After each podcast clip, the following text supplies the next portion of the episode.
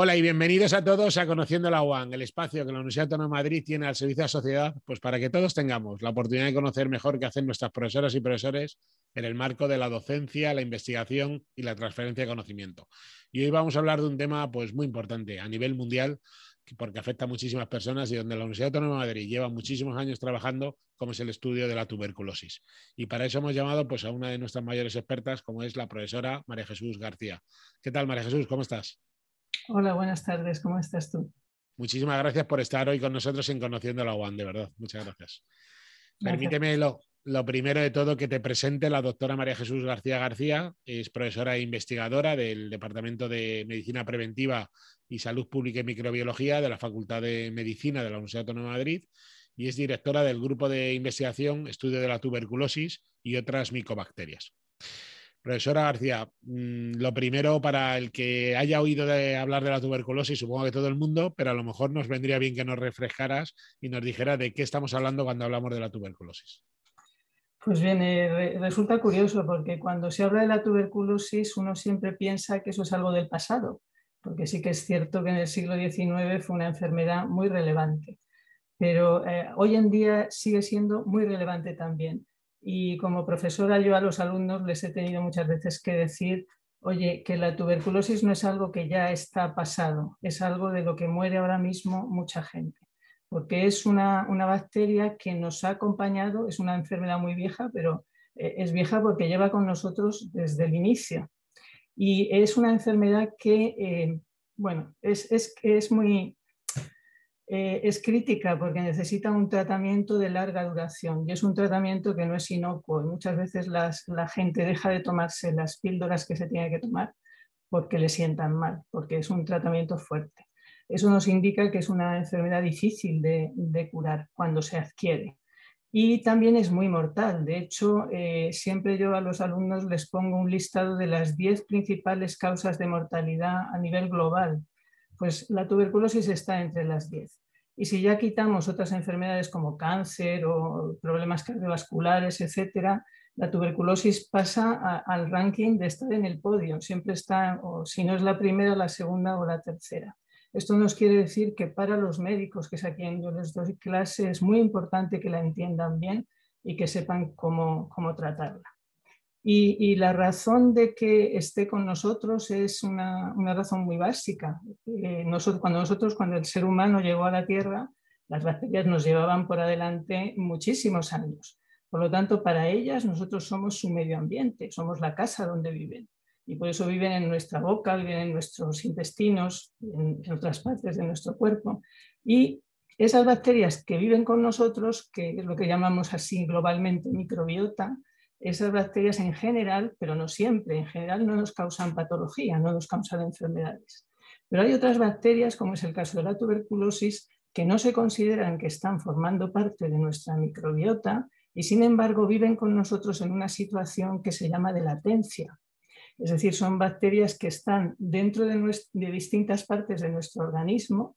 Todavía no se sabe muy bien por dónde se mete la tuberculosis, están dentro de distintas partes de, nuestro organismo, pero no están causándonos enfermedad y sin embargo están vivas. Y a eso se le llama una, situación silente, como si estuvieran calladitas o durmiente, como si estuvieran durmiendo. Es, una, es algo para que la gente lo entienda como la hibernación. Es como si estas bacterias estuvieran hibernando dentro de nosotros. ¿vale? Pues fíjate que uno de los problemas que a nosotros nos interesa y que hablaré luego después es que un cuarto de la población mundial tiene la, bacteria que causa la tuberculosis en esa situación dentro. Y eso es mucha gente. Y, está claro que cuando esa, eh, esa, bacteria está en esa situación, no nos está causando daño. Nosotros estamos bien, eh, situación sana, no tenemos ni tos, ni fiebre, ni, ni los síntomas que eh, determinan esta enfermedad. Pero si en un momento determinado sufrimos algún daño, por ejemplo, o si en un momento determinado nos tienen que hacer un trasplante y tenemos esa bacteria dentro de nosotros, somos ese cuarto de la población que está infectado de forma latente, la bacteria se puede despertar. Y se habla así, se habla que está durmiente, se puede despertar y nos puede producir daño. Por lo tanto, eh, el controlar esta, esta enfermedad, no solo en sus aspectos, digamos, sintomáticos, cuando el individuo está tosiendo y etcétera, sino también cuando está en situación de latencia, es esencial para que podamos llegar a controlar realmente la tuberculosis. Porque ya te digo, a pesar de tener vacuna, a pesar de tener un tratamiento que es eficaz cuando se administra bien, sin embargo, todavía sigue estando en el ranking de las enfermedades más peligrosas. Y de todo lo que hemos hablado del mundo de la enfermedad de la tuberculosis en la Universidad Autónoma de Madrid, con tu grupo de investigación se lleva trabajando muchos años. ¿Nos podrías concretar qué líneas de investigación desarrolláis en el marco de la enfermedad? Sí, bueno, ahí eh, yo te voy a hablar solamente de las dos líneas que ahora mismo tenemos más, eh, estamos haciendo actualmente. El primero de ellos es este que he mencionado antes de la latencia. Eh, lo que nosotros queremos es saber por qué la bacteria establece esa situación de latencia y, qué es lo que cambia dentro de su metabolismo o de, su estructura que la hace estar en esa situación. Eh, nosotros empezamos a participamos en el desarrollo de un modelo, un modelo de laboratorio, en donde vimos que cuando la bacteria estaba eh, rodeada de un ambiente de lípidos, la crecíamos en un medio de cultivo rico en lípidos, desarrollaba lo que se llama el fenotipo, es decir, adquiría la estructura, la forma, eh, le aparecían una serie de orgánulos y tal, que nosotros veíamos cuando la bacteria estaba en situación de latencia. Es algo así como que si la bacteria se come una fabada gorda, es decir, si, toma mucho lípido, es capaz de echarse la siesta. Lo que pasa es que la siesta de la bacteria dura mucho más tiempo. la, cuestión es que eh, ahora nosotros estamos intentando entender cómo establece esa latencia desde el punto de vista de la bacteria, porque imagínate cuando está latente no, nos está causando daño. Por lo tanto, si logramos entenderlo, podríamos a lo mejor idealmente, y estoy hablando de un futurismo que yo no lo veré, podríamos conseguir que la bacteria estuviera siempre en estado de latencia, con lo cual sería ya como si fuera en nuestra microbiota, ya no nos causaría daño. Entonces ese es un tema que está, que está en el laboratorio y, y ese es el que estoy yo liderando. Pero luego hay otro tema muy interesante que eh, se ha empezado con la llegada de un nuevo profesor, que es el doctor Rafael Prado Rosales, que es eh, muy interesante porque él fue el que describió que por primera vez eh, la bacteria que causaba la tuberculosis hacía esto que te voy a decir, y es fabricar vesículas. Las vesículas son como bolsas de membranosas que están llenas de contenido de la bacteria y son contenidos que la bacteria quiere expulsar y mandar a otro sitio. Es una especie de globo sonda que se ha visto, eh, no lo hace solo la bacteria de la tuberculosis, lo hacen también las células de nuestro cuerpo y lo hacen casi todos los, eh, seres vivos celulares. Pues eh, lo que hacen es que ese contenido lo mandan a otro sitio distinto. Y entonces es una especie de sistema de comunicación entre células que es muy interesante de entender porque desde el aspecto, digamos, de la enfermedad hay que preguntar por qué se las fabrica esta bacteria, que es una bacteria que consideramos que nos produce patología. Si las fabrica y las sigue fabricando, querrá decir que lo está utilizando para eh, hacer el mecanismo, digamos, de, de enfermedad. Si nosotros entendemos cómo lo hace y podemos controlarlo, podríamos saber de qué manera podemos controlar la enfermedad como estas videoentrevistas van muy dirigidas a la sociedad, a los ciudadanos, y una de las preguntas que se suele hacer la, la ciudadanía es, bueno, y lo que se investiga en las universidades públicas, al final, ¿qué utilidad tienen? No, no todo es desde el laboratorio directamente ya no a un fármaco, ¿no? Muchas veces.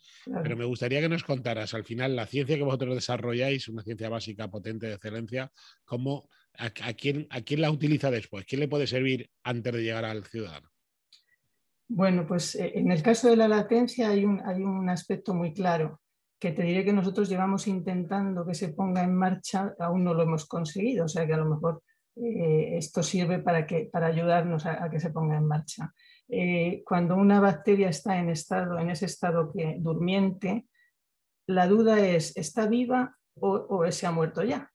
El problema es que los mecanismos, los métodos que tenemos ahora para diagnosticar que un individuo está infectado de esa forma, es decir, de forma durmiente por la bacteria que causa la tuberculosis, son métodos indirectos, son métodos basados en la respuesta que el individuo que está infectado hace frente a la bacteria, pero no son métodos que detectan la bacteria. Entonces, ¿eso qué, supone? Que a veces esa bacteria esos métodos dan un resultado positivo, usted tiene la infección latente y sin embargo la bacteria está muerta. Por lo tanto, usted tiene la infección latente, no se preocupe más. Pero si usted tiene la infección latente y la bacteria está viva, esa bacteria puede reactivarse en un momento determinado. Y un ejemplo muy claro es un trasplante. Cuando a ti te tienen que hacer un trasplante, tienen que inmunosuprimirte, es decir, tu sistema inmune lo tienen que controlar. Y para controlarlo, disminuye. Y si disminuye, la bacteria dice, ah, ya no tengo aquí a alguien que me está controlando, voy y me despierto y, me y causo la, la patología. Pues bien, nosotros lo que intentamos con nuestros estudios es desarrollar, que lo tenemos ya, eh, hemos desarrollado ya con estudios previos, un, un procedimiento por el cual nosotros podemos detectar que la bacteria está viva, aunque no nos crezca en cultivo, porque una característica que tienen estas bacterias que están silentes es que tú las pones en una placa de cultivo y no, y no crecen. Entonces nosotros eh, tenemos un método para, detectar un metabolito que siempre, si la bacteria está viva, tiene que estar presente. Ese, ese desarrollo queremos implementarlo para que sirva de ayuda al diagnóstico de la infección latente. Eh, la cuestión es que eh, por ahora los intentos que hemos hecho con empresas y tal, pues claro, la tuberculosis ya te digo que hay gente que no, que, se cree que esto ya está controlado, no es verdad. Entonces no, no hemos tenido éxito, pero bueno, seguimos en ello porque creemos que es fundamental saber si una bacteria en esta situación está viva o no está viva. Y de hecho se ha demostrado muchas veces que, que no lo está. Eso respecto a la latencia, respecto a las vesículas, realmente es un tema tan novedoso que todavía está en sus comienzos y las aplicaciones que tiene potenciales son muchas. Una que se está empezando a ver muy clara es utilizarlo como vacunas. Es decir, eh, en lugar de meterle la bacteria al individuo para vacunarle, lo que se hace es la creces en un cultivo en condiciones en las que fabrique muchas vesículas. Y son las vesículas, no la bacteria, lo que le metes como vacuna al individuo que quieres vacunar. ¿Qué haces con eso? Pues los contenidos que tiene esas vesículas pueden servir para activar nuestro sistema inmune y ese es el fundamento que tiene la vacunación. No sé si lo he explicado bien. por, supuesto que sí, porque además son dos ejemplos muy claros, como nosotros siempre decimos, la de la ciencia experimental o la ciencia básica salen al final toda la, toda la ciencia y lo importante es que sea buena y de excelencia. Me gustaría avanzar en la conversación sobre los retos de futuro. Al final, eh, si un investigador se caracteriza de algo por tener eh, muchas veces las manos en el proyecto de hoy, pero la cabeza en el, en el proyecto de mañana. Entonces me gustaría que nos contaras un poco, en la medida que puedas, qué retos de futuro tenéis en vuestro grupo de trabajo para, para el medio, para el corto y medio plazo. Bueno, el, eh, eh, el, científico tiene que estar con la cabeza en el presente también, por desgracia, y pues muchas veces nos equivocamos. Eh, los retos de futuro, te voy a decir retos en, las dos partes, tanto en, las vesículas como en la latencia. En la latencia hay una cosa curiosa. en el estudio que nosotros hicimos desarrollando, viendo que los lípidos eran importantes, tal y cual, lo que vimos es que cuando estas em, e, en individuos, eso se ha visto también por otros, otros investigadores, en individuos que tienen eh, infección tuberculosa, es decir, están siendo tratados, etcétera, porque tienen la enfermedad, en esos individuos, en, secreciones de esos individuos, como puede ser el esputo, puede ser orina, etcétera, aparecen bacterias tuberculosas que están en estado de latencia.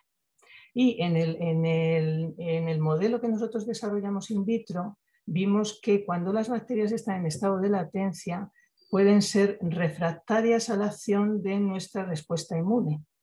Es decir, tienen una serie de cambios en su estructura que las mantienen así, pero que eh, haría que si nosotros comemos o, absorbemos esos bacilos latentes, así como los que están activamente dividiéndose, causando la patología, esos sí que nuestro sistema inmune los detecta y los controla, sin embargo, los otros podían pasar desapercibidos para el sistema inmune.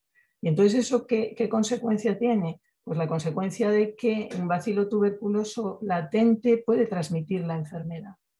Entonces, eh, eso es algo que va en contra del, dogma que se, que se, creía. Se creía que las bacterias latentes no se transmitían. Sin embargo, si están presentes en el esputo de un paciente con tuberculosis, ese paciente tose, nos puede pasar bacterias activas, pero también bacterias latentes. Las bacterias activas, nuestro sistema inmune se las quitaría de en medio, pero las latentes no. Luego, lo que nosotros estamos intentando entender ahora es si eso es verdad, es decir, si la bacteria latente puede transmitir o no la enfermedad. Esa sería la parte, digamos, de la latencia. En la parte de las vesículas eh, se ha visto, hay mucho por hacer. Eh, la, eh, la, vesiculogénesis se ha estudiado más relacionada con el cáncer, porque una de las cosas que se vio es que este sistema de globos sonda lo utilizaban las células cancerosas para hacer metástasis, es decir, transmitir eh, que la transformación cancerosa ocurra en otras células a distancia. Entonces, eso se sabe en el cáncer que es así, pero lo que hacen estas vesículas dentro de las bacterias y sobre todo dentro de la tuberculosis es prácticamente desconocido. Pero la cuestión es que si están ahí seguramente es porque participan en el proceso de la patología que, causa, que ocasiona esta enfermedad. Y por tanto, si logramos saber cómo se fabrican y logramos controlar que se fabriquen, digamos, de una forma o, que se evite su fabricación, quizá podríamos también controlar la enfermedad y eso ya sería algo más curativo. Se ha visto que puede estar relacionado incluso con la respuesta a los antibióticos, lo cual es importante. Ese sería, digamos, los, los la carta a los Reyes Magos del futuro de lo que queremos hacer y, lo que vamos a poder hacer. Pues para hacer todo esto necesitamos también la colaboración de terceros y ya por terminar, si cualquiera de, las personas que están escuchando este, esta videoentrevista pudiera estar interesado, bien porque son de una organización, de una empresa o de un colectivo que están interesados en estas investigaciones y quisieran colaborar con, nuestro grupo de investigación, ¿qué mensaje, qué mensaje te gustaría mandarles? Bueno, yo mandaría dos mensajes. Por un lado, eh, tenemos, eh, tanto por parte de vesículas como de latencia, tenemos algunos procedimientos que ya podrían tener una aplicación, como es lo que os he contado de detectar eh, que los bacilos latentes estén vivos o no. Eso, claro, necesita un, todavía un ensayo clínico y estas cosas para demostrar que lo que yo te estoy diciendo me lo he inventado, pero me lo he inventado bien. Pero eh, esa sería una, digamos, un mensaje. Pero otro mensaje que a mí me parece fundamental y que muchas veces se olvida es que es importante que para resolver los problemas que tenemos en salud, y la tuberculosis es un problema muy serio en salud, para resolver esos problemas necesitamos de la ciencia básica. Eso es fundamental para el, desarrollo, por ejemplo, de la, vacuna frente a la tuberculosis que, hay en España, un grupo muy importante desarrollándola, tiene detrás eso una cantidad de estudios básicos que como no se financian, no se llevan a cabo y si no se llevan a cabo no se llega al resultado final. Luego lo que, lo que mm, diría la gente que pueda hacer algo, digamos, por, financiando estudios de base, es, es importantísimo financiar estudios de base que puedan dar lugar luego a ensayos clínicos, pero no esperar a tener el ensayo clínico, sino que detrás tiene que, como no esté bien hecho ese estudio de base, el ensayo clínico va a fallar. Y tenemos un ejemplo muy claro en uno de los últimos premios Nobel de Química, que es el premio Nobel del CRISPR, del CRISPR-Cas de la edición de, de DNA. Eh, ese, premio Nobel se le dieron dos personas que desarrollaron, digamos, el, estudio que había sido de base. Sin embargo, no se lo llevó el investigador que hizo el estudio básico. Y sin ese estudio básico no hubiera sido posible. Y es, y es una pena que olvidemos que la investigación básica en medicina es muy importante, en todas partes, pero en medicina parece que no, que la investigación básica, bueno, lo que se hace con la bacteria en el laboratorio no tiene importancia. No, no, los resultados que se tengan en esos estudios básicos son fundamentales para que luego el desarrollo tenga éxito. Ese es el mensaje. Desde aquí nuestro reconocimiento al profesor Mujica, que al final desarrolló, el sistema del CRISPR, como dices, de forma básica y todo nuestro reconocimiento. Y nos quedamos con ese mensaje tan potente de al final que la ciencia experimental, ciencia básica, es la base. Y la Universidad Autónoma de Madrid se ha caracterizado en sus 50 años de existencia en tener una ciencia básica muy potente, también aplicada, pero una ciencia básica y experimental muy potente. Profesora García, te dejo la última palabra para que cierres esta conversación mm, como tú consideres. Bueno, simplemente agradeceros de verdad esta iniciativa. Es una iniciativa importante y que pone de manifiesto la potencialidad con recursos muchas veces limitados de, los investigadores y de los profesores que estamos en la Universidad Autónoma. Ojalá todas las universidades hicieran algo de, este tipo y, agradecer a, a, todos los colaboradores, no puedo decir todos los nombres de lo que yo he contado, no lo he hecho yo sola, por supuesto, ha habido colaboración muy importante a nivel europeo, a nivel de América Latina, a nivel de sitios donde yo estoy en tuberculosis, de sitios donde la tuberculosis es importante. Entonces eso, el, trabajar con gente que está in situ sufriendo el padecimiento, entre comillas, que tú estás estudiando es, es muy importante para entender bien la relevancia que tiene. Y simplemente eso, agradecer a todas esas personas que no las nombro, pero que las tengo presentes. Doctora María Jesús García García, profesora e investigadora del Departamento de Medicina Preventiva y Salud Pública y Microbiología de la Facultad de Medicina de la Universidad Autónoma de Madrid y directora del Grupo de Investigación Estudio de Tuberculosis y otras micobacterias. Muchísimas gracias por estar con nosotros hoy en Conociendo la UAM. Muchas gracias a vosotros. Un saludo. Y a todos ustedes les espero en la próxima entrega de Conociendo la UAM. Hasta la próxima.